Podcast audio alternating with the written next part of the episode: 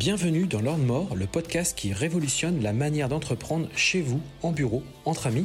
Je suis Sébastien Moret, business coach, investisseur en immobilier, entrepreneur depuis 23 ans et libre financièrement. Depuis plusieurs années, j'accompagne des hommes et des femmes qui veulent obtenir leur liberté financière et une relation à l'argent plus puissante et apaisée. Chaque semaine, je partage un nouvel épisode dont l'ambition est de déclencher une prise de conscience à propos de l'entrepreneuriat, mais également de l'argent. Retrouvez-moi sur YouTube et Instagram pour découvrir des lives, mon actualité, mes formations et mes différents accompagnements.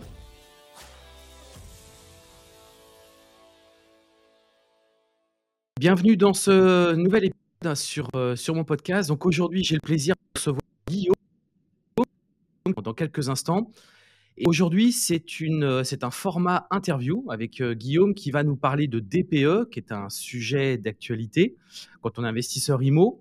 Euh, bien évidemment qu'on est confronté aujourd'hui à cette nouvelle réglementation, puisque vous le savez, bien évidemment, pour louer un appartement, Guillaume va nous rappeler justement les différentes dates, mais à partir, je crois que c'est 2028, eh bien, on pourra plus louer nos appartements comme on le souhaite. Là, ça a déjà commencé, puisqu'on est capé au niveau du loyer. Et très clairement, eh bien, c'est vrai que le DPE va avoir un impact sur le marché de l'immobilier, le marché locatif, mais également aussi, et on va découvrir ça dans quelques instants, sur eh bien, nos futures acquisitions. Est-ce qu'il y a des moyens de négociation? Euh, Est-ce que ça peut être des belles opportunités justement pour un, pour un investisseur? Mais ce que je vous propose, avant de commencer, eh bien, c'est de laisser Guillaume se présenter et on va pouvoir enchaîner sur cette interview. Bonjour Guillaume, comment vas-tu? Eh bien écoute, je vais très bien. Je te remercie Sébastien. Bonjour à tous. Alors, euh, je m'appelle Guillaume Milo, je suis euh, expert en, réhabilitation de, bâtiments. Hein. donc, ça fait plus de, 30 ans que j'œuvre sur les, chantiers entre les diverses formations que j'ai suivies, parce que je suis ingénieur de, formation en bâtiment, en ingénierie immobilière. Et je me suis euh, spécialisé très très tôt dans le, dans le domaine de la réhabilitation dès 2002. Euh, donc euh, j'ai un cursus, un background euh, essentiellement dans les grands groupes français de construction. J'ai vraiment spécialisé dans le pilotage et le montage d'opérations. Et puis en 2019, j'ai créé un cabinet d'assistance à maîtrise d'ouvrage. Donc j'accompagne les porteurs de projets de la phase conception jusqu'à la réception clé en main de leur opération de, de réhabilitation. Voilà. D'accord. OK. Super. Alors du coup, on va rentrer dans le vif du sujet. Est-ce que d'après toi, aujourd'hui, euh, il y a clairement des opportunités quand on est investisseur IMO avec cette nouvelle réglementation puisque de nombreux propriétaires euh, sont un peu désemparés? Et d'ailleurs, on va en parler aussi parce que moi, dans le cadre d'un de mes projets, ça, a été des surprises, euh, enfin surprise sur surprise. Et aujourd'hui, des investisseurs IMO, mais j'ai envie de te dire plus des particuliers qui ont fait peut-être un achat comme ça, ils se retrouvent un peu désemparés, ça pas trop du coup par quel bout prendre tout ça. C'est surtout qu'ils ont l'impression que derrière, il qu'ils dépensent des, sommes euh, astronomiques pour mettre le logement eh bien, à la conformité, à cette, nouvelle conformité. Et du coup, je pense, enfin moi c'est mon avis, je pense qu'il y a beaucoup de, propriétaires qui euh, euh, bah, sont désemparés et qui finalement, pour simplifier, sont en train de revendre leur, leur bien immobilier. Alors, D'après toi, est-ce que tout ça, alors oui, il y a un impact bien évidemment, mais est-ce que c'est un impact positif pour nous, par exemple, qui sommes acquéreurs euh, de logements sur le, sur le marché euh, immobilier? Alors moi, j'ai une devise, c'est que quand il y a une grande crise, il y a souvent de grandes opportunités. Donc en mmh fait, il faut savoir de quelle partie on est, de quel côté de la barrière on se, on se situe. Globalement, il faut savoir qu'en France métropolitaine, on a à peu près un parc immobilier de 36 millions de logements. Et euh, chaque année, on a un taux de renouvellement d'à peu près 1% par an. Donc ça veut dire qu'on construit globalement 400 000 logements par an. On a aujourd'hui une chute brutale de la demande en logement neuf. Mmh. D'accord? Mmh. Euh, Donc en gros, euh, parce qu'il y a une crise du crédit, parce que donc, le volume de vente n'est pas là, et donc on, va se retrouver dans 2024-2025 vraiment dans une crise du logement neuf.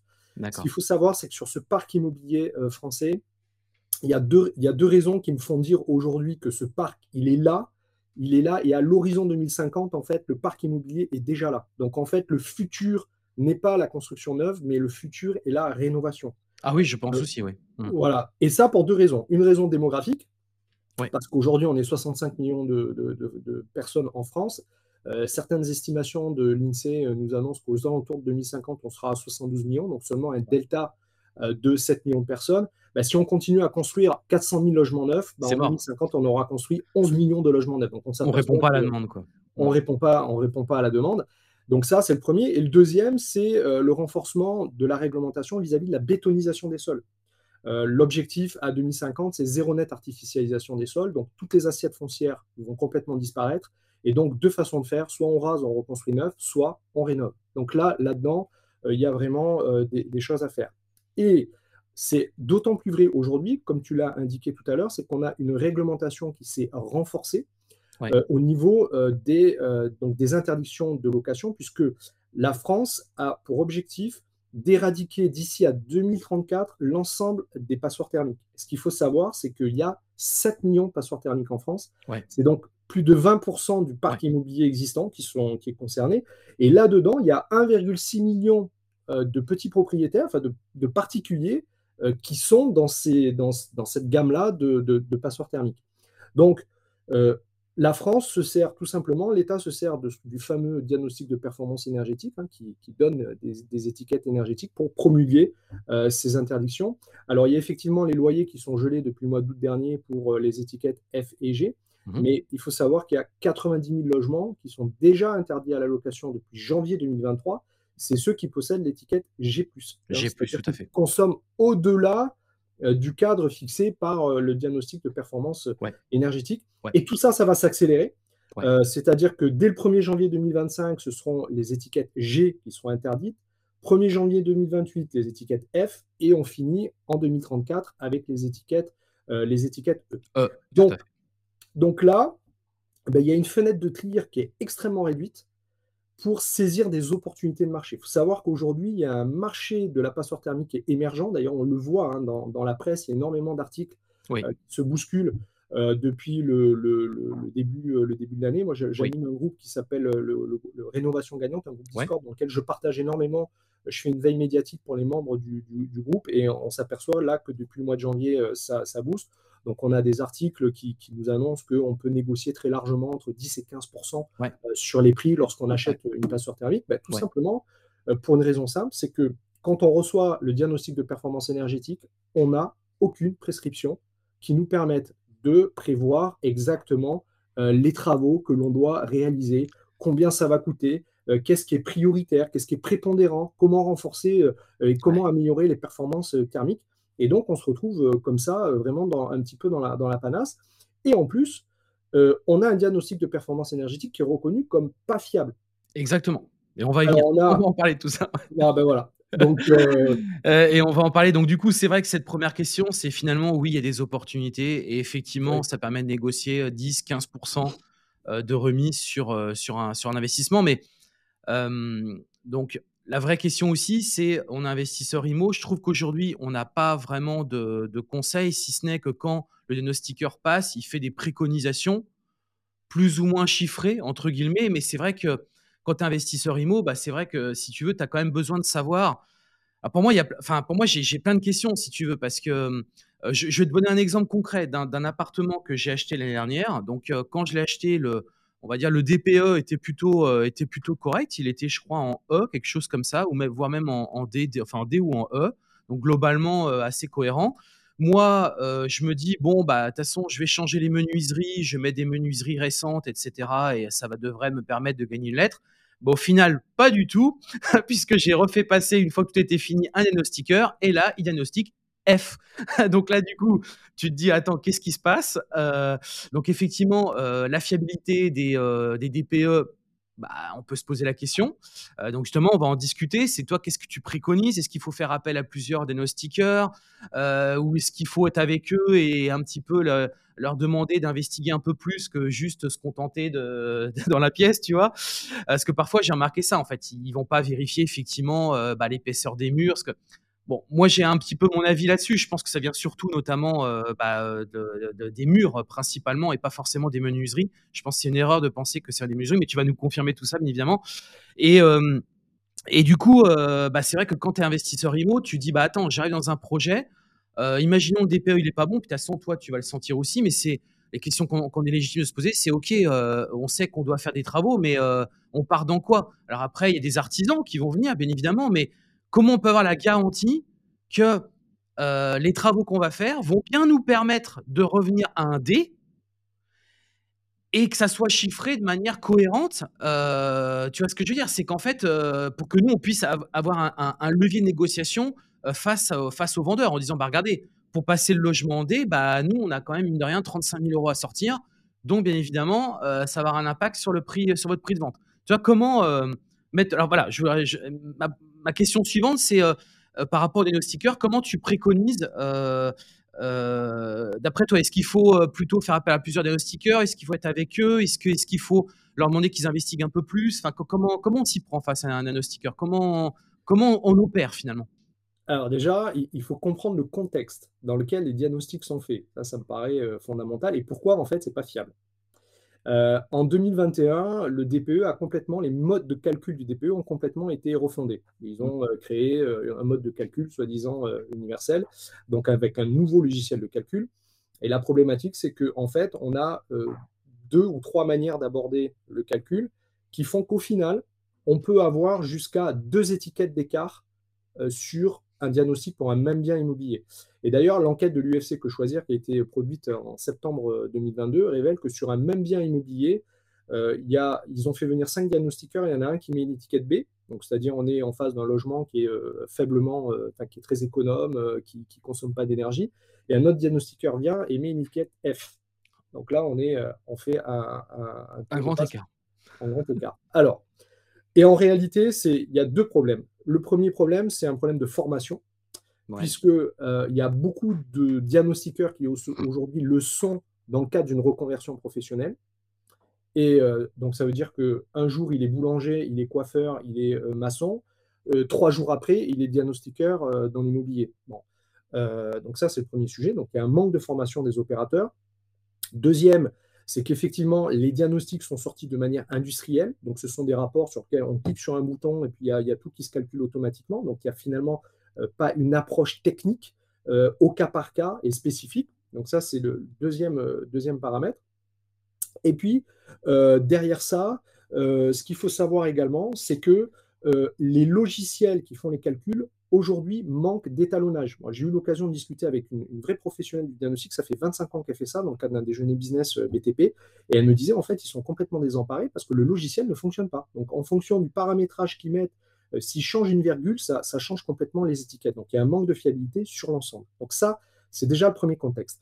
Alors, ce qui est recommandé, bah, euh, déjà, premièrement, quand on a une mauvaise étiquette énergétique et qu'on a un soupçon quand même que le bien il est correct, faites venir un deuxième diagnostiqueur, voire même un troisième diagnostiqueur, parce que bon, ça va coûter 300, 400 euros. Ok, on Alors justement, alors je me permets de te couper là-dessus. Il paraîtrait aussi que, heu, parce que par exemple, tu vois, mon dernier diagnostic, j'ai payé que 160 euros. J'ai trouvé ça bizarre de payer aussi peu cher, c'était un T3, Ouais. heu et on me dit aussi que, la prestation finalement elle est liée au coût. En gros, moins c'est cher, moins il il va investiguer et que et que est-ce que tu es d'accord avec ça ou pas? Non, Ou non, ça parce me que paraît bizarre fait, que ce soit aussi peu cher quand même, non? Alors, c'est aussi peu cher, pourquoi? Parce que le DPE est devenu réglementaire et donc il y a, heu, une foule d'opérateurs et d'acteurs qui se sont jetés sur ce marché-là en cassant les prix pour pour récupérer un maximum de D'accord. de de de de marché et donc en fait, les gars, ils vont te vendre ça 160 balles, ils vont enchaîner dans la journée, heu, 10 diagnostics, heu et puis, heu et puis voilà. Mais en fait, c'est pas fait avec sérieux, Bah, voilà, c'est ça. Est-ce que c'est pas bâclé finalement, c'est ba bah, c'est baqué. Moi, je te prends l'exemple, j'ai j'ai fait un un un DPE chez moi. Heu, le gars, heu, dans son rapport dit: «Bah, le le bien est pas isolé», alors que j'ai refait l'isolation, que tout est neuf, vois? Ah ouais. tu vois? Voilà, donc en fait, les gars, ils ont même pas la la capacité de déterminer si un mur ancien est isolé, pas isolé, enfin bref. C'est ça veut pas dire que tous tous tous les opérateurs sont comme ça, mais majoritairement, c'est vrai qu'on se retrouve en face de gens qui vraisemblablement manquent de compétences, hein. Ils sont pas ils sont pas forcément malveillants, mais ils manquent tout simplement Ouais. de de formation. Donc moi, au niveau des recommandations, première, bah, quand on est face à ce type de problématique, bah, c'est d'investir dans un, 2, 3 diagnostics pour Mmh avoir, heu, une pour être sûr de l'étiquette que l'on a et auquel cas prendre la meilleure étiquette, Ouais. heu, du diagnostic, sachant qu'un diagnostic est valable, 10 ans.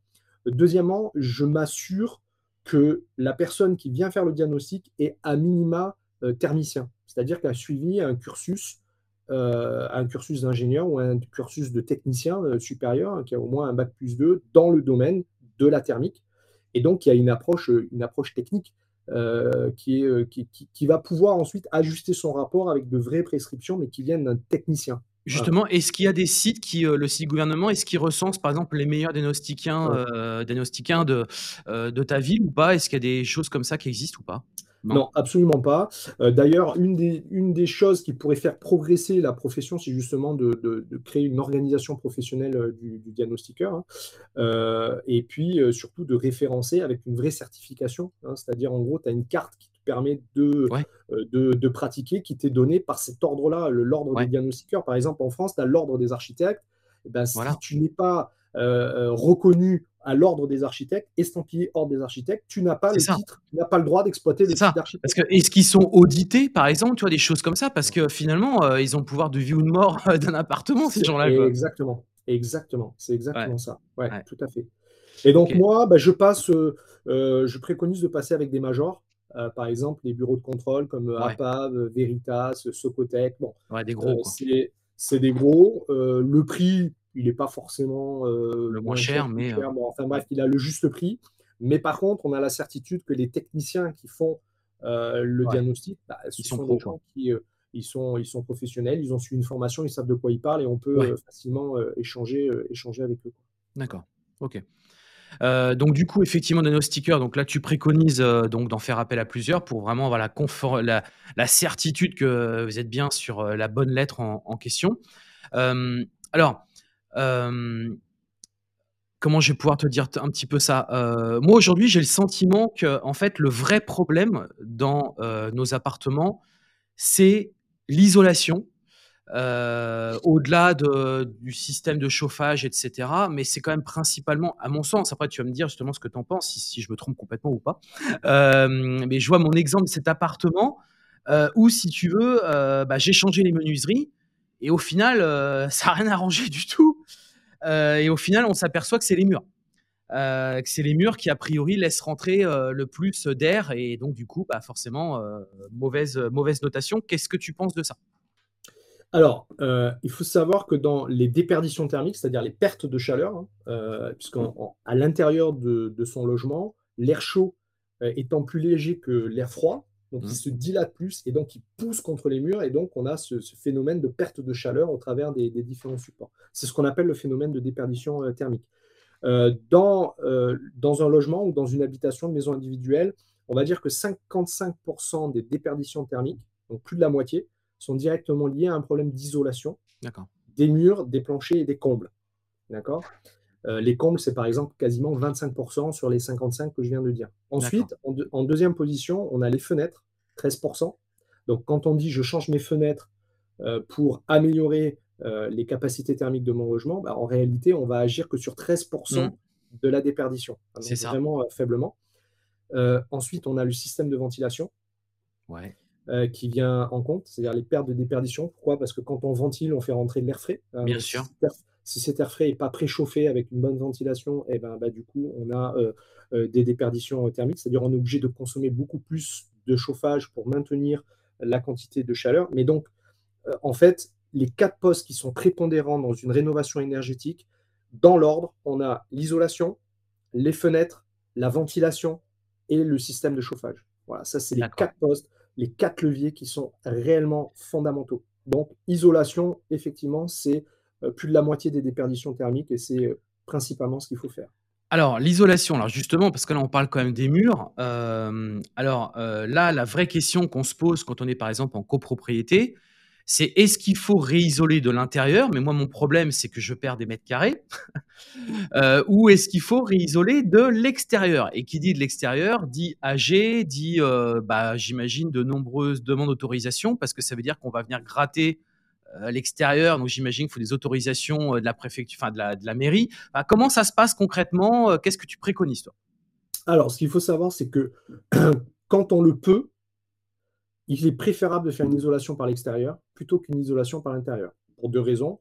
Premièrement, au niveau thermique, euh, c'est plus performant. Pourquoi? Parce qu'on va tout simplement venir éradiquer la plupart des ponts thermiques. Alors, qu'est-ce que c'est un pont thermique? Par exemple, quand on a un bâtiment ancien, euh, on a les liaisons du plancher avec les murs, Mhm. et quand on vient faire une isolation par l'intérieur, en fait, l'isolant vient taper sur le plancher. Donc, on isole le mur, sauf qu'à la jonction entre le Il y plancher a et quand la même un façade pont extérieure, thermique. eh ben là, il y a un pont thermique, et là, ça c'est cohérent. Quand on vient faire une isolation par l'extérieur, eh ben, en fait, l'isolant, il est continu sur la totalité de la façade, et donc on vient couvrir les nez de dalle et donc on a une meilleure performance globale. Donc ça, d'un point de vue technique, c'est beaucoup plus performant. OK. Euh, deuxièmement, euh, ça va permettre de faire gagner de la surface à l'intérieur. Donc ça, quand on est investisseur, bah, forcément, euh, quand on gagne 10 cm ou 14 cm d'isolant par l'intérieur, bah, forcément, on gagne en termes de, surface. Hein. donc ça, c'est n'est pas négligeable. Et après, comment ça se passe? Bah, À partir du moment où on touche aux façades, on est obligé de déposer une déclaration préalable en mairie. Alors, avec plusieurs contraintes. Euh, si on est par exemple dans une zone protégée euh, avec des architectes des bâtiments de France et ainsi de suite, euh, bon, bah, là il y, a tout, ce, volet-là, on peut, y rentrer dans le détail, mais enfin concrètement, il faut déposer une déclaration, déclaration préalable en mairie. une déclaration préalable, quand on n'est pas en zone protégée, c'est à peu près un mois pour obtenir l'autorisation, et puis il y a ensuite les deux mois de, recours de, de tiers, donc c'est globalement trois mois. En zone protégée, il faut rajouter deux mois de plus, donc globalement c'est cinq mois.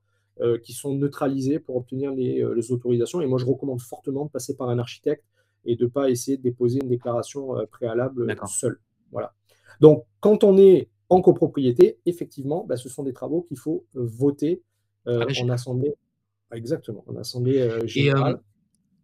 Alors justement, parce que donc on va le voter, mais il y a un risque si tu veux. par exemple, certains sont, c'est leur résidence principale, donc eux ne sont pas concernés. Euh, et du coup, comment, euh, parce que si imaginons la majorité c'est pas voté, bah comment on fait en fait? Euh, Est-ce que le, syndic peut de lui-même forcer les choses? Enfin, tu vois, quel est Parce que là, on va arriver, je pense, à des vraies problématiques, quoi.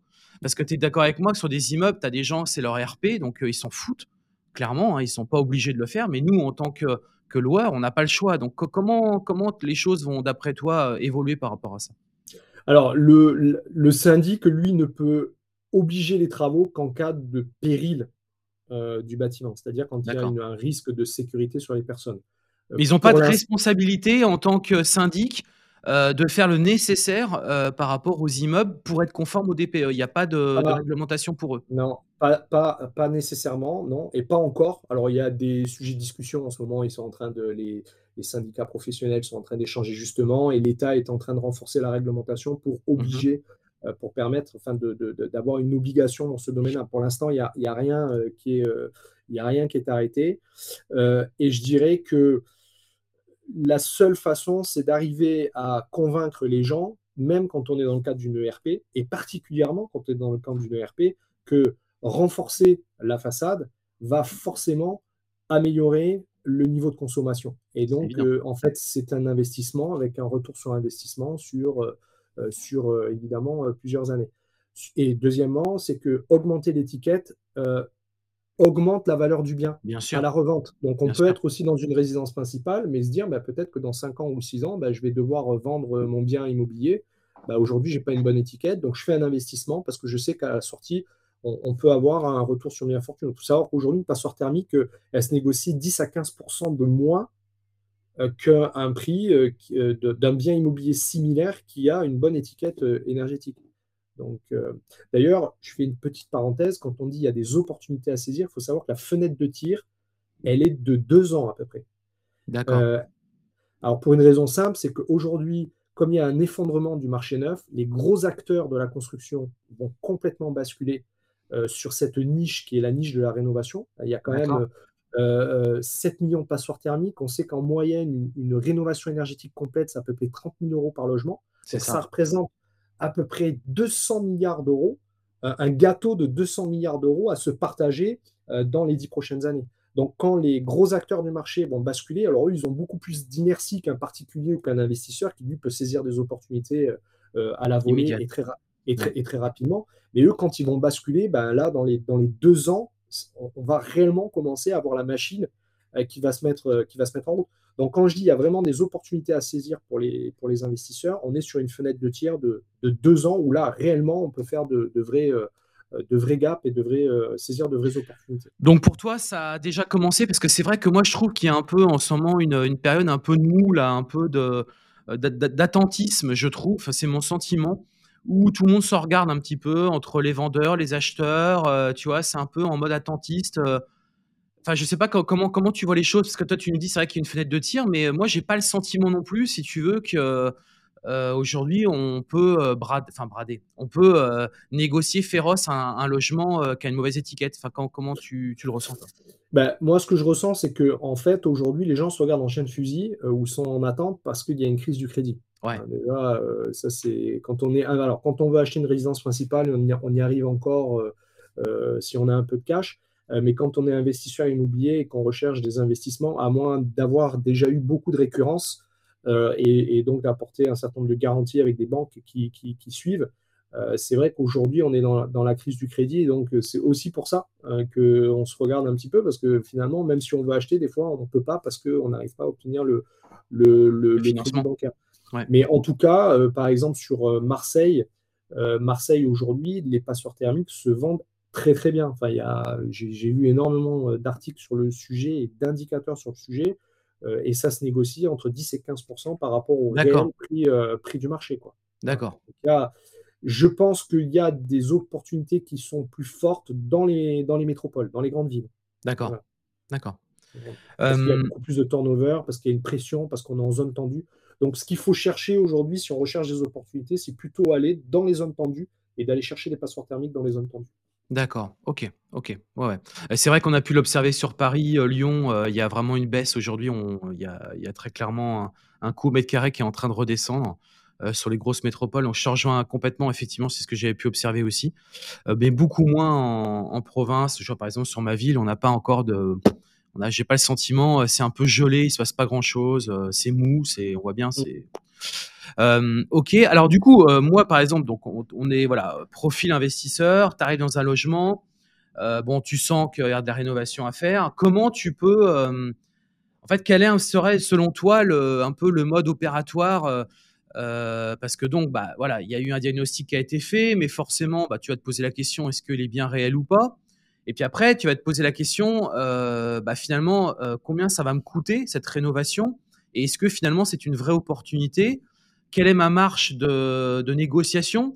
Tu vois, quand tu es investisseur IMO, comment un peu tu peux, être un peu en mode «safe» entre guillemets, sur cet investissement, sans te retrouver à avoir à gérer, heu, si tu veux donc tout à l'heure, tu avais laissé quelques pistes, heu, j'ai bien vu, tu as dit: «Voilà, en règle générale, c'est à peu près une rénovation, énergétique, c'est 30-35 000 €». Est-ce que c'est alors j'imagine que c'est proportionnel à la surface, mais comment on peut enfin, est-ce que tu as des règles, toi, éventuellement de calcul, parce que tu sais, on dit tout le temps la rénovation, c'est tant du mètre carré, c'est 500 €, c'est 1 000 €, c'est du gros œuvre et cetera. Là, est-ce que est-ce a des règles un peu, mathématiques faciles pour nous qui permettraient de nous dire: «OK, heu, on est sur un logement classé F par exemple ou ou G, heu, voilà, il va pour être en D, ça va nous coûter à peu près tant». Comment est-ce que tu as un mode opératoire toi, un un guide, je sais pas, Alors, un guide du bon investisseur? le le sujet est extrêmement complexe parce qu'en fait, là-dedans, il y y a 2 choses qu'il ne faut pas, confondre et mélanger. Il y a les travaux que l'on va faire pour renforcer thermiquement, heu, améliorer les performances thermiques du bien, pour obtenir la bonne étiquette et les travaux que l'on va réaliser à l'intérieur pour y apporter de la valeur, Du confort, ouais, du confort. du du confort et de la valeur. Donc il y a il y a vraiment ces 2 choses-là. Il y a le confort thermique et il y a la valeur, c'est-à-dire réexploiter les espaces, heu, tomber les murs porteurs, heu, redistribuer, bref, il y a, tout un volet et là-dedans, il y a il y a pas de règles mathématiques. C'est vraiment du cas par cas et c'est ça vraiment toute la difficulté, heu heu, de de de l'exercice. Donc par exemple, quand je vous dis, ben, en moyenne, c'est 30 000 €, ben, c'est en en moyenne sur, heu, à l'échelle nationale par rapport à des tailles de biens, de 60 m², heu, comment passer d'une étiquette E à une étiquette D. C'est-à-dire, en fait, les 30 000 €, c'est pour gagner une seule étiquette. D'accord, une seule étiquette. Quand on plus on remonte dans les performances thermiques visées, c'est-à-dire plus on veut aller vers l'étiquette A et plus le montant des travaux est, heu, important. Ces 30 000 € quand on passe d'une étiquette E à une étiquette D, se transforment en 50 000 € et plus quand on vise l'étiquette A, par exemple. D'accord, effectivement. Par contre, ce qu'il faut savoir, c'est qu'à chaque fois qu'on passe, heu, d'une étiquette qu'on augmente d'une étiquette, qu'on améliore une étiquette, on gagne 30% de consommation. D'accord, Mais mais toute la difficulté toute la difficulté, c'est d'avoir une approche qui est globale. La la grosse erreur que l'on retrouve, heu et d'ailleurs la France l'État français se gargarisait l'année dernière parce qu'il y avait eu plus de 900 000 gestes individuels pour améliorer les performances thermiques des biens immobiliers. Il faut savoir que, heu, si on change la pompe à chaleur sans avoir refait, l'isolation des murs, des combles, ça ne sert à que dalle. On va peut-être même consommer beaucoup plus parce que c'est aujourd'hui moins consommateur d'avoir une, chaudière au, gaz que d'avoir une pompe à chaleur. Donc si on n'isole pas, ça ne marche pas. Si on change les fenêtres et qu'on ne met pas un système de ventilation, on crée des pathologies. Parce que du coup, on rend le, bâtiment, on rend le logement étanche. Et donc, du coup, si on ne ventile pas, si on ne respire pas, ben, on, on, manque d'oxygène à l'intérieur, on a de l'humidité sur les, sur les surfaces, on crée des pathologies. Donc, en gros, pour être efficace, et ça, il faut vraiment, c'est extrêmement important ce que je dis, pour que ce soit efficace, il faut qu'une rénovation énergétique soit prise de manière globale et traiter les quatre postes que je vous ai dit tout à l'heure dans l'ordre euh, isolation, fenêtre, ventilation et euh, chauffage. Et la difficulté également, c'est que par exemple, quand on refait l'isolation des murs, bah, derrière, il y a des conséquences. Il faut refaire les placos, il faut refaire les peintures, il euh, faut refaire les plaintes. Donc, quand on refait les plaintes, bah, si on a des vieux sols, bah, du coup, il faut changer aussi les sols si on veut qu'esthétiquement ce soit sympa et ainsi de suite. Et donc, tout ça, ça, ça, ça a un coût.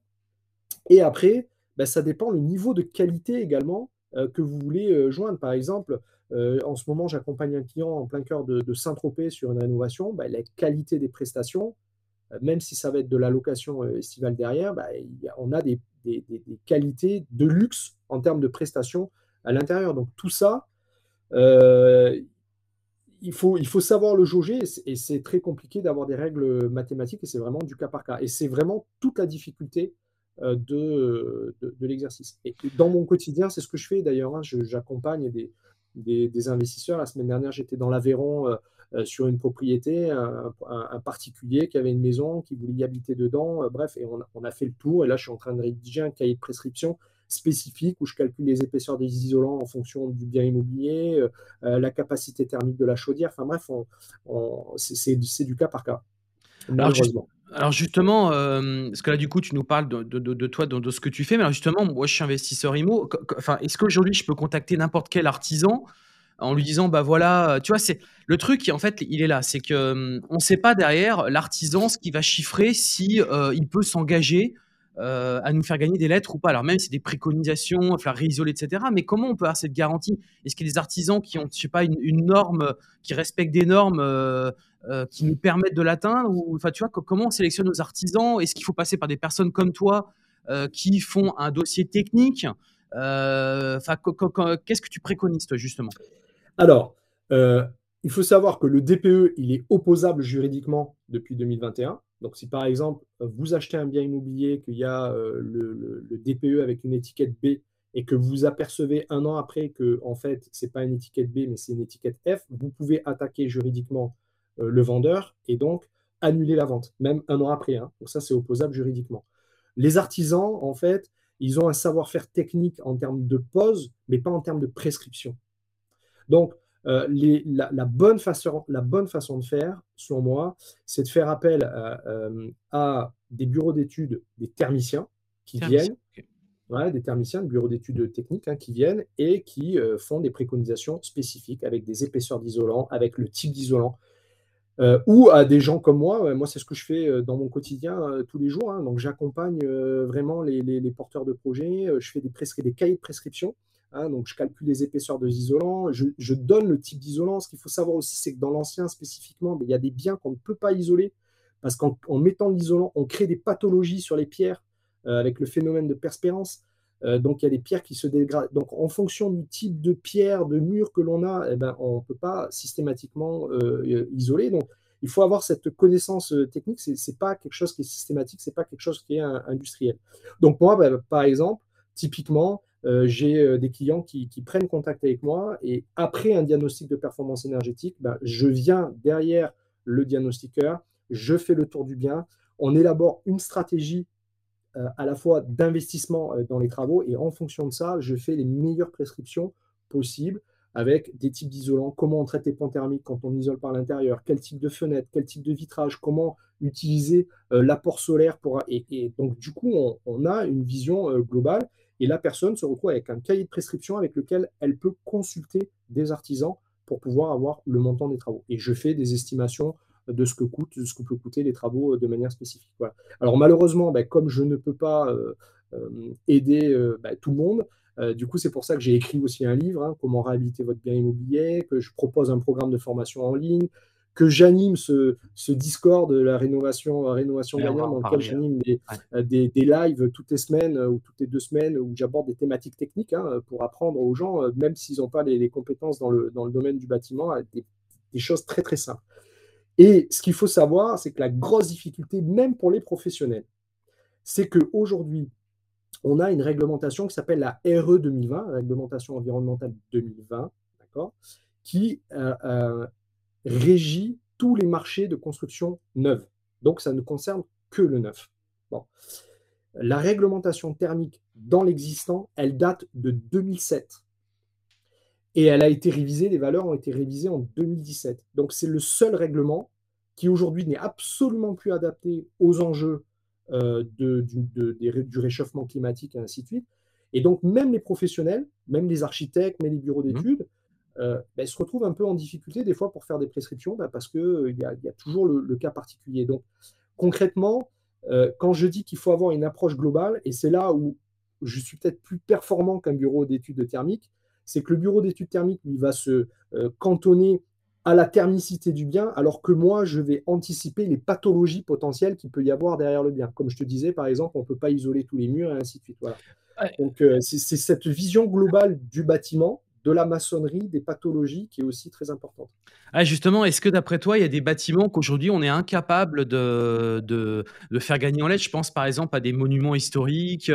Euh, je vois des fois des châteaux, euh, tu vois. Alors bon, c'est plus, euh, ils sont plus exploités en, en. Parce que euh, moi, je pense qu'il y a des problèmes à un moment donné, si tu veux, parce que je vois notre, notre ministre l'année dernière avait dit on va aussi s'attaquer à ceux qui font du Airbnb, donc tout ce qui est location saisonnière, courte durée, etc. Mais je me dis, bah, s'il commence à s'attaquer à ça, il va s'attaquer à des hôtels, il va s'attaquer à des châteaux. Et là, ça commence je trouve que là, ça va devenir très compliqué. Alors, tu vois, moi, je pense qu'il y a des logements, on peut pas, malheureusement, bah, on peut pas quoi. Enfin, je sais pas comment. Qu'est-ce que tu en penses de ça? Alors pour ça, faut, faut, juste pour la petite histoire, c'est que les gens qui aujourd'hui, euh, les élus, euh, les députés qui votent les lois à l'Assemblée nationale, si on respectait stricto sensus euh, le DPE, le bâtiment de l'Assemblée nationale est une passoire thermique et il est impossible de le rénover. Donc il faudrait raser l'Assemblée nationale. Alors, ça, ça, permettrait à certains de nos concitoyens d'être très heureux de voir le bâtiment de l'Assemblée nationale rasé, mais il y a effectivement des bâtiments qui sont totalement impossibles à rénover au niveau énergétique. C'est pour ça que je milite déjà depuis un certain nombre d'années, et là on est en train de le voir dans, les médias, euh, la notion d'avoir un DPE spécifique pour le bâti ancien. D'accord. En France, on considère qu'un bâtiment est ancien quand il a été construit avant 1948. Après 1948, c'est de l'ère industrielle. Donc, on est plutôt sur des techniques euh, modernes de construction avec euh, le béton et ainsi de suite. Et tout ce qui s'est passé après 1948, alors pour, la petite histoire, pour vraiment bien comprendre le contexte, c'est qu'après la Deuxième Guerre mondiale, ce qui s'est passé, c'est qu'il y avait un déficit de 4 millions de logements en France. Mmh Donc, ils ont lancé le plan de reconstruction de la France et l'objectif, c'était de construire 240 000 logements par an neufs. Et ça s'est accéléré dans les années 70 avec le mouvement HLM. Donc, on a construit massivement Sauf qu'à l'époque, il n'y avait pas de réglementation euh, thermique. La première réglementation thermique, elle a été faite après le premier choc pétrolier dans les années 70 pour justement euh, l'État français a pris, en compte en se disant mais comme on est dans une crise énergétique, ben, la meilleure façon euh, de faire, ben, c'est de consommer beaucoup moins. Donc tous ces bâtiments de des années 70 après-guerre sont très faciles à rénover. Très très facile. C'est du béton, c'est du standard, c'est de l'industriel, très facile. Par contre, post-1948, et c'est là où, moi je travaille le plus, parce qu'il y a vraiment des spécificités en fonction des régions, en fonction du type de pierre, en fonction du type de façade. Il y a des fois des pans de bois qu'on ne peut pas, il y a des plâtres. il, y a, tout un certain nombre de paramètres qui fait que, en fonction de ce qu'on achète et de l'année de construction, eh ben, on ne va pas du tout aborder euh, les choses de la, de la même manière. Donc, ce qui est réclamé par les professionnels, c'est d'avoir un diagnostic de performance énergétique spécifique à l'ancien. D'accord. D'accord. C'est-à-dire qu'on puisse avoir des étiquettes énergétiques en fonction du type de bien. Soit c'est de l'ancien, soit c'est du, contemporain moderne. Et donc, du coup, on a des curseurs et des calculs qui ne sont pas tout à fait les mêmes et qui évitent de pénaliser les gens qui achètent dans l'ancien et qui ne peuvent pas euh, rénover, euh, rénover leurs biens. du coup, c'est vrai que bah, ouais, c'est vrai que j'y pense à l'instant, mais donc tout ce qui est HLM, etc., c'est-à-dire que le gouvernement va être obligé de, mettre la main euh, à la poche très clairement pour aussi les passer sur les nouvelles, les nouvelles lettres en fait. Hein. Ah ben, dans 7 millions de passoires thermiques en France, il y a 1,6 million qui, qui concerne les particuliers, le D'accord. reste, c'est l'État. Ah ouais, d'accord. ah oui, donc Ah, c'est surtout eux qui vont, qui vont morfler, quoi. Enfin, eux, quand je dis eux, c'est nous, parce que c'est nos impôts, quoi. Ben oui, et dedans, on y intègre tous les bâtiments publics, que ce soit euh, les écoles, que ce soit euh, Ah euh, ouais, ouais. collèges, euh, que ce soit les mairies. euh, Enfin, moi, je vois, il y, a- il y a des mairies, des fois, on rentre dedans, mais on se dit, mais euh, c'est juste pas possible, quoi. Il y a les portes qui sont ouvertes, il n'y a rien. Les, les- euh, et, et donc, euh, malheureusement, euh, est-ce que l'ensemble des collectivités vont avoir les fonds nécessaires euh, pour faire dans le délai imparti? Euh, voilà, et en fait, il va y avoir une règle à deux vitesses parce qu'ils vont dire, bah oui, mais les bâtiments publics, on les loue pas, donc on n'a pas d'interdiction de les utiliser. Donc, en gros, concrètement, euh, l'impact euh, de cette loi sur la réalité des consommations, parce que en fait, l'objectif de fond, c'est quand même de réduire les consommations pour Ouais. l'environnement. Ouais. C'est ça, en fait. Ouais, c'est ça le- bah, bah, l'idée de fond. chose qui est arbitraire. Ouais. Et donc, le, le levier d'action du DPE, bah, en fait, on tape sur le particulier, mais euh, euh, derrière ça, tout ce qui est bâtiment public, euh, voilà. Ouais.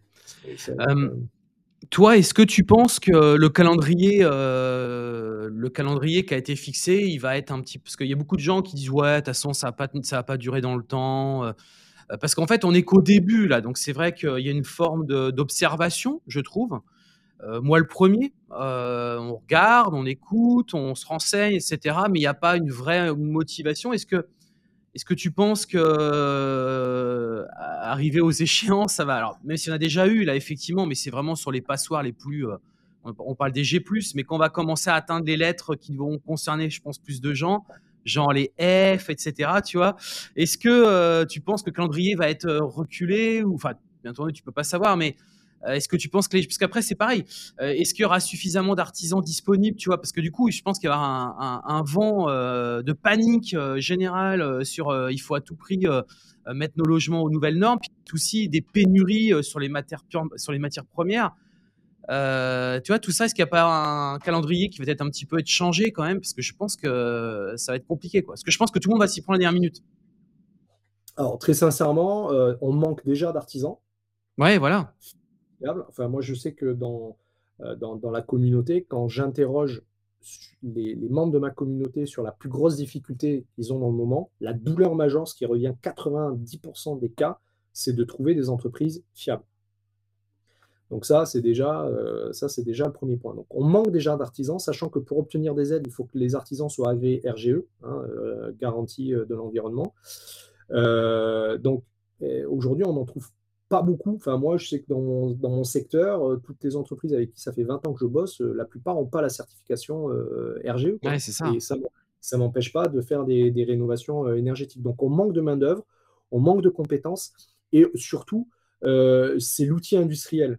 Donc, tu disais par exemple matières premières, voilà, quid des approvisionnements en matières premières? Aujourd'hui, on veut tout électrifier, on veut passer tout avec des pompes à chaleur. Enfin, c'est la seule solution que l'on a parce que le gaz va être interdit, le fuel l'est déjà. Le gaz, là, on est en train d'en discuter. Dans le cadre d'une rénovation, il faut savoir que dans les deux ans, euh, il, est, il, est, probable que euh, les, les, chaudières à gaz, c'est terminé. Donc, la, la, vu, ouais. la, la, seule, la seule chose qui va rester, bah, ce sont les, les pompes à chaleur, donc tout électrifié.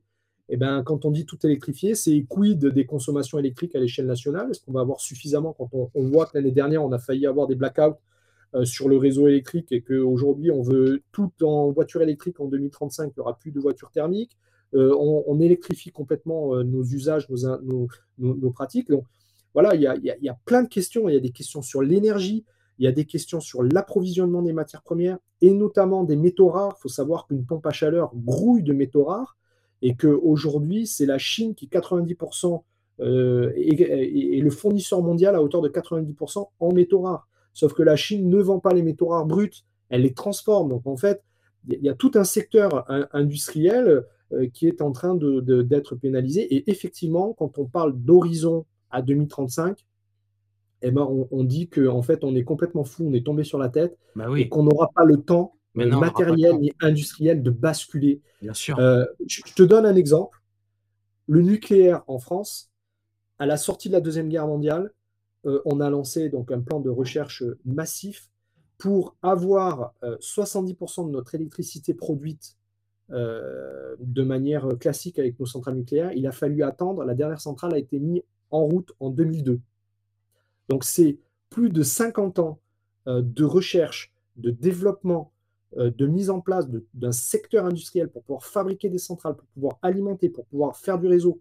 Et quand on parle aujourd'hui que 30 000 euros par logement, on a 7 millions de passeurs thermiques, c'est 200 milliards sur les 10 prochaines années, c'est 20 milliards d'euros de travaux par an, de rénovation uniquement par an.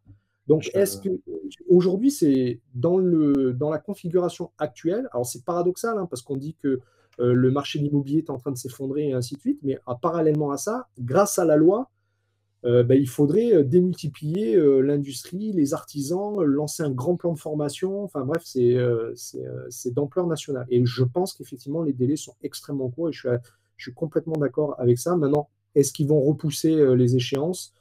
Euh, ça, je ne sais pas. Quand on voit ce qui s'est passé avec les retraites, par exemple, et le passage en Oui, finalement, euh, c'est passé, quoi.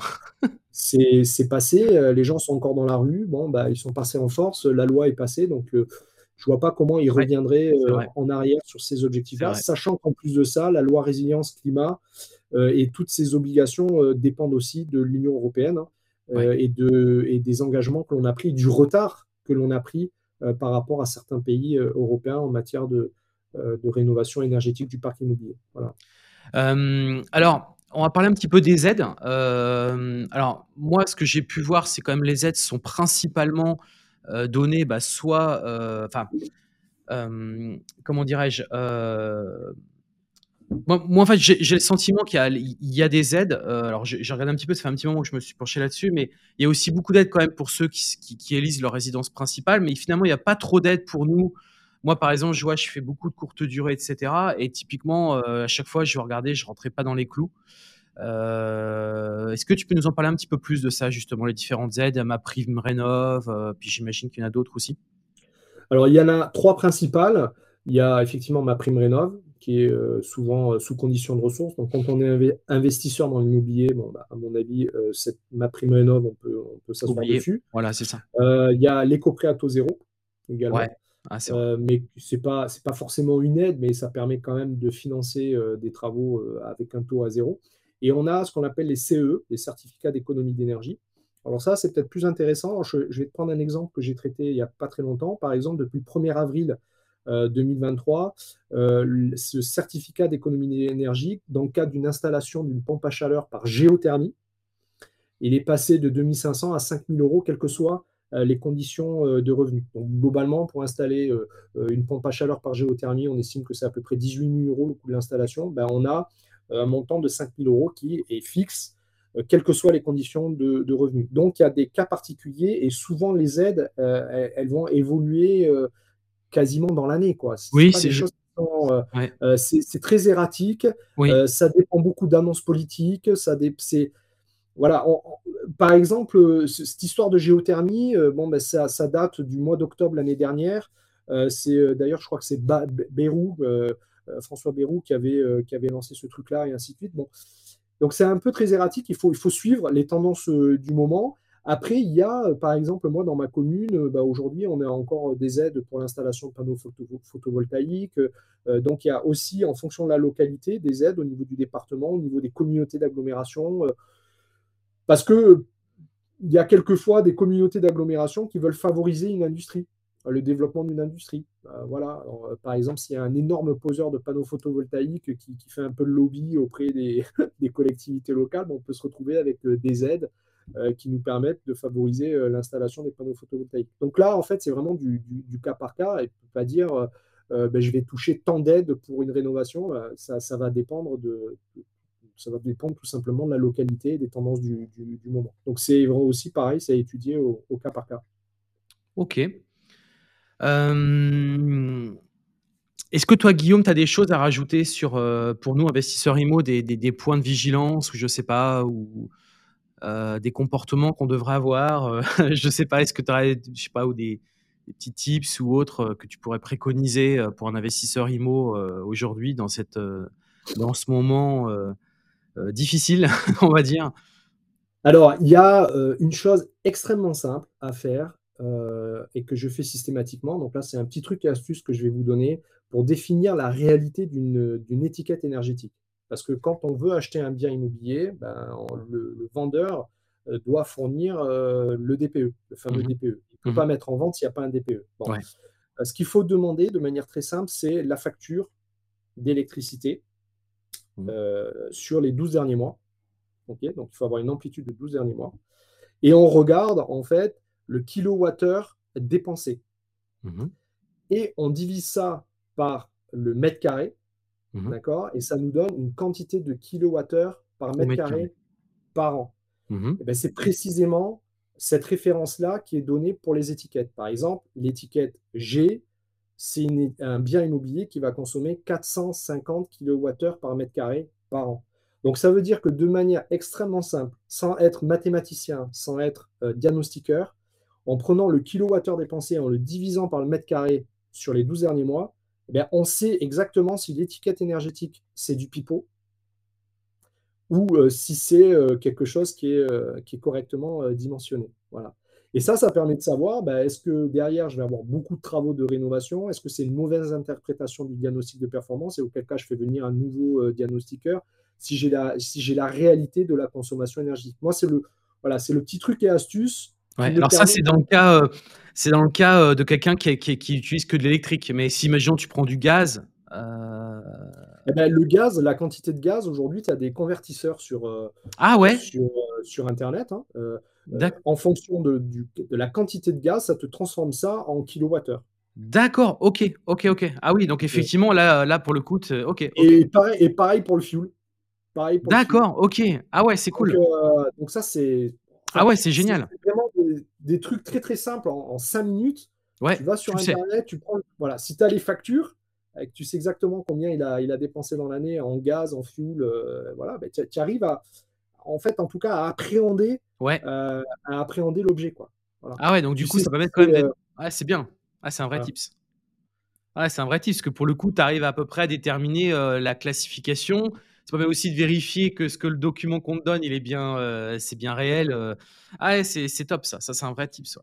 Heu, autre chose également, je vais sur un site qui s'appelle GoRénov. Donc G-O, rénov, heu, plus loin. Donc c'est un site de l'État et c'est en fait une base de données des bâtiments qui a été mis, là depuis le 14 février en ligne par le CSTB. Hein, le CSTB, c'est le Centre scientifique, technique, du bâtiment, donc c'est un organisme, de l'État et à l'intérieur de ça, en fait, ils ont, heu, 38 000 000 de logements, donc France métropolitaine et outre-mer. Donc ils ont fait un maillage dans le cadre de la numérisation des territoires et heu, il y a une intelligence artificielle qui est associée, heu, à à cette interface-là et qui Ouais. fait en fonction du quartier, de l'adresse, va faire en fait des anticipations, des estimations de l'étiquette énergétique. Ah ouais, effectivement, j'y suis, ouais, c'est énorme. Donc si tu tapes l'adresse de ton bien immobilier, heu et bah, il va te donner l'année probable de construction, particulièrement si tu es dans un bâtiment ancien où tu connais pas les dates de construction. Par exemple, la bâtisse que j'ai faite la semaine dernière avec le client, on connaissait pas la date de construction. On avait une approximation, bah, là, on sait aujourd'hui que c'est 1671. Donc on sait que la bâtisse, a, heu, plus de 350 ans, heu, voilà et ça permet et il te donne l'approximation en fonction du quartier, de l'année de construction, et tout ça, ils vont te donner une étiquette énergétique. Donc ça vaut Ah ce que ça vaut, mais ça ça vaut ce que ça vaut, mais ça permet, heu, d'avoir, Ça heu ça ça a l'air globalement bon parce que j'ai fait plusieurs de mes appartements et effectivement, à chaque fois, voilà. ils sont pas ils sont en passoire et heu, ce qui est fou, c'est qu'à côté, les autres, ont l'air plutôt bien. C'est en fait, c'est les seuls points rouges, tu sais? C'est Voilà tu dis: «Putain». et et autre chose, c'est qu'avec ce même outil-là, bah, Ouais. si vous êtes investisseur et que vous faites, bah, vous recherchez un bien immobilier, Ouais. vous arrivez en fonction de l'adresse à avoir ce qui se passe dans le quartier. Bah ouais, c'est ça, c'est ça. Voilà donc heu et ça, moi, je trouve que c'est plutôt bien fait. C'est plutôt, heu, très, très bien fait même, heu et je pense que ça a peut-être même plus de fiabilité qu'un DPE, Ah ouais? Même avant une visite, tu vois, tu peux déjà aller repérer un peu, Tu fais ton repérage Bah ouais. et et de et de suite, ça te permet de savoir si quand on te donne l'étiquette énergétique et tout, bon, est-ce que je suis dans la tendance? Tu demandes les factures, donc tu vois, ça c'est des Tu petits croises. trucs et tu croises les informations et c'est des petits trucs et astuces qui te permettent, heu, d'appréhender, heu, d'appréhender, heu, les choses Ouais, clair. et autre chose aussi, allez, un dernier, je vais vous don donner un petit truc et Beaucoup de astuce tips aujourd'hui. ah, je suis je suis généreux. Vous utilisez l'application Géoportail. Ouais. Géoportail, donc c'est une Ouais. application sur téléphone et en fonction de l'endroit où on se trouve, elle nous géolocalise avec les parcelles cadastrales. Donc ça, par exemple, si vous vous baladez dans un centre-ville, tu te dis putain, il y, a, un truc qui est à vendre là, ou j'aimerais acheter ici, comment faire pour prendre contact avec le propriétaire pour avoir les premières infos? Ben, On ouvre l'application, on est géolocalisé, on a le cadastre, on a les adresses, on a vraiment toutes les informations. Et du coup, avant même de visiter ou avant même de prendre contact avec le propriétaire, on va sur GoRénov, on estime euh, son, étiquette énergétique. Donc, on commence à glaner un certain nombre d'informations pour vraiment déjà anticiper sa politique de prix, sa négociation avec euh, le, propriétaire. Donc là, pareil, moi, c'est des choses que j'utilise euh, que j'utilise euh, assez C'est des vrais tips, ouais. Ouais, c'est des vrais tips. Ah, c'est vraiment cool. Ah, c'est cool, Guillaume. Alors justement, tes tips, j'imagine qu'il y en a encore beaucoup plus, notamment dans le cadre ah des formations. Comment on te retrouve Comment donc tu dis tu lis des formations, tu as édité un bouquin. Est-ce que tu peux donner le nom de ton bouquin? Où est-ce qu'on l'achète? Alors, le, bouquin, c'est Comment réhabiliter votre bien immobilier. Bon, là, la, caméra, elle le donne, euh, elle le donne euh, tout simplement à l'envers. Il est édité par ma fondation, parce que j'ai créé une fondation qui s'appelle REARTH, qui est la contraction de REH Réhabilitation et Earth euh, Planet. D'accord? Donc, j'ai créé cette fondation en 2020 pour justement regrouper tous les produits et les services pour aider les porteurs de projets de réhabilitation. Voilà. L'objectif, c'est de vraiment vulgariser les savoirs, comme on l'a fait aujourd'hui euh, d'apporter des trucs et astuces pour accompagner euh, des gens qui veulent se lancer dans le marché euh, de l'immobilier, de l'investissement et qui n'ont pas nécessairement l'expérience, qui n'ont pas la formation, qui n'ont pas les compétences techniques du bâtiment. Et comme on a vu aujourd'hui, tout est en train de se complexifier. Donc on a besoin vraiment d'informations, de trucs, de trucs et astuces. Donc j'ai créé, j'ai commencé par créer ce livre qui est vraiment une méthode. Sur le, le livre, je travaille sur les principes de réussite. Mmh. Donc, on n'est pas sur les, petits détails techniques, hein. on prend vraiment de la hauteur et on a 10 étapes comme ça euh, pour monter, piloter et diriger euh, ces travaux avec des astuces de professionnels que j'ai, puisque moi j'ai fait plus de 20 ans de, chantier, j'en fais encore euh, aujourd'hui, donc c'est vraiment, vraiment toute ma vie. Et puis ensuite, j'ai créé un programme de formation qui s'appelle Rénovation gagnante, hein, qui, est une, qui est une formation online où on retrouve vraiment dans le détail euh, les trucs et astuces. Je donne par exemple des, astuces pour trouver des artisans, euh, pour savoir comment les sélectionner pour ne pas se tromper dans 95% des cas, euh, comment créer des petits contrats pour sécuriser les prix et les délais, comment monter des, objectifs financiers en optimisant de 10 à 15% ses budgets et ses délais. Donc ça, c'est le programme rénovation gagnante. Et puis j'anime, pour finir, un, groupe, euh, le groupe Discord, qu'on peut rejoindre gratuitement, euh, le groupe Discord Rénovation euh, Gagnante, dans lequel je fais de la veille médiatique. J'anime également les directs de la rénovation, où je donne des, en, 15-20 minutes, on fait des, petits directs, des petites vidéos, et j'apporte du contenu technique, c'est-à-dire qui vient compléter globalement le, programme de formation. Et donc, par exemple, j'ai fait un direct sur comment calculer l'épaisseur d'un isolant quand on fait de la rénovation, comment choisir ses fenêtres, comment choisir sa pompe à chaleur, Là, la semaine prochaine, on va aborder la thématique de, comment euh, choisir sa ventilation, son système de ventilation, bref. Et donc, j'essaie comme ça d'apporter euh, du contenu, euh, du contenu technique. Voilà. effectivement, j'y suis, effectivement, j'y suis. C'est vrai que c'est très fourni. Hein. Ouais, c'est vraiment bien. Voilà. Après, bah, sur mon site, on peut retrouver toute l'actualité de Rears sur le, site internet rears.com, donc r e h earthplanet.com, parce que j'anime également une chronique euh, tous les mardis matins en direct sur Radio Notre-Dame. Donc, ça regroupe à peu près 100 000 auditeurs sur le thème de l'énergie, hein, parce qu'on a vu tout à l'heure qu'on traversait une crise énergétique euh, majeure et que l'énergie était extrêmement liée euh, au domaine de l'immobilier. On a besoin d'énergie pour rénover, on a aussi besoin d'énergie pour utiliser nos biens immobiliers. Donc, je fais vraiment de, l'analyse sur euh, l'immobilier, sur l'urbanisme, sur euh, l'énergie et je décrypte euh, l'actualité en temps réel tous les, tous les mardis matins. Donc ça, on peut retrouver toutes les chroniques sur, sur mon site internet également. Ça apporte vraiment du contenu que je transforme ensuite en article de blog pour ceux qui préfèrent, préfèrent lire. On, trouve également sur le, le site internet bah, les directs, les replays des directs de la, de la rénovation. Euh, donc voilà, bah, vraiment le but c'est de communiquer, de transmettre un maximum de, de valeur pour aider le, plus grand nombre. Parce que malheureusement, bah, je ne peux pas me démultiplier pour aider euh, voilà, spécifiquement les, propriétaires. Donc je suis extrêmement sollicité. Il y a beaucoup de gens qui m'appellent pour dire est-ce que vous pouvez m'aider euh, justement à prescrire les travaux, à accompagner, parce que je ne sais pas par où commencer. Donc c'est aussi beaucoup de mon activité. Donc j'accompagne très très régulièrement des, des, particuliers sur leur, sur leur rénovation pour prescrire les travaux et les accompagner pour vraiment optimiser. C'est-à-dire ni trop ni pas assez, ça c'est ma règle. ça ne sert à rien de lancer des travaux si derrière on n'a pas un retour sur investissement, ça ne sert absolument à rien. Voilà. C'est clair. Euh, super Guillaume, bah écoute, euh, moi je pense qu'on a fait bien le tour. C'était un très bel échange qu'on a eu ce matin. Je vois que tu es très aussi euh, producteur de contenu. tu essaies vraiment de, de livrer tes connaissances, tes passions, parce qu'on sent que tu es passionné par ce, par ce que tu fais. Et enfin moi c'est pour moi voilà c'est là là clairement tu apportes de la vraie valeur sur le marché et c'est ça que je trouve excellent. C'est pour ça que pour moi c'était un vrai plaisir ce matin de t'avoir interviewé sur ce podcast, d'avoir tourné aussi la vidéo qui va bien bien évidemment. Et euh, bah, je pense qu'on va te revoir prochainement. On va en discuter après. Euh, mais euh, vraiment un grand, grand, grand plaisir. et franchement, merci beaucoup, Guillaume. Bah, écoute, c'est un, plaisir partagé. J'espère que ça aura aidé un maximum de tes, de tes auditeurs. Et puis, euh, bah, toujours, euh, toujours disponible hein, pour pouvoir échanger. Et tu l'as dit, tu l'as senti, je suis passionné.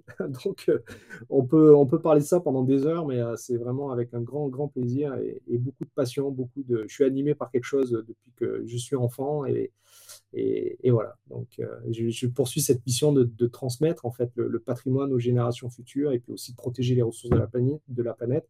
Et c'est vrai que la, la réhabilitation, la rénovation, bah, il n'y a rien de mieux parce qu'on transmet le patrimoine, donc on crée des ponts entre les générations, on devient ce que j'appelle des passeurs de temps. Donc ça, c'est cette notion de, de legs, de transmission de relais. C'est vrai que les gens, quand ils font de l'immobilier, on peut le faire pour, pour, euh, pour, la, le cash, en fait, pour le, la, la, partie mercantile, mais il y a aussi des vraies valeurs humanistes derrière. parce qu'on on, on, on, accueille le cadeau des anciens, on participe à sa modernisation et on le transmet aux générations futures. Et donc ça, en, fait, on se transforme en passeur de temps. Et quand on prend cette dimension qui est quasi euh, spirituelle, en fait, hein, eh ben, on y prend un, goût et un plaisir encore plus immense à, pratiquer, euh, à, pratiquer ce type de choses. Voilà. Super, merci beaucoup euh, Guillaume. les amis, on va se quitter sur ce, sur ce podcast. vous n'hésiterez pas à lâcher le maximum d'étoiles si possible 5 étoiles avec un petit commentaire, ça me fera toujours plaisir, ça me motive à continuer à vous réaliser ces épisodes maintenant bah, toutes les semaines depuis... Euh, je crois que j'ai commencé euh, au mois d'octobre l'année dernière, donc voilà, j'essaie de vous apporter un maximum de contenu. donc n'hésitez pas à lâcher le maximum d'étoiles si ça vous a plu. Moi, ce que je vous propose, eh bien, c'est de vous souhaiter un bon week-end dans un premier temps, et puis également de vous retrouver la semaine prochaine pour un prochain épisode. Merci beaucoup, Guillaume. À très Merci bientôt. À vous. Merci.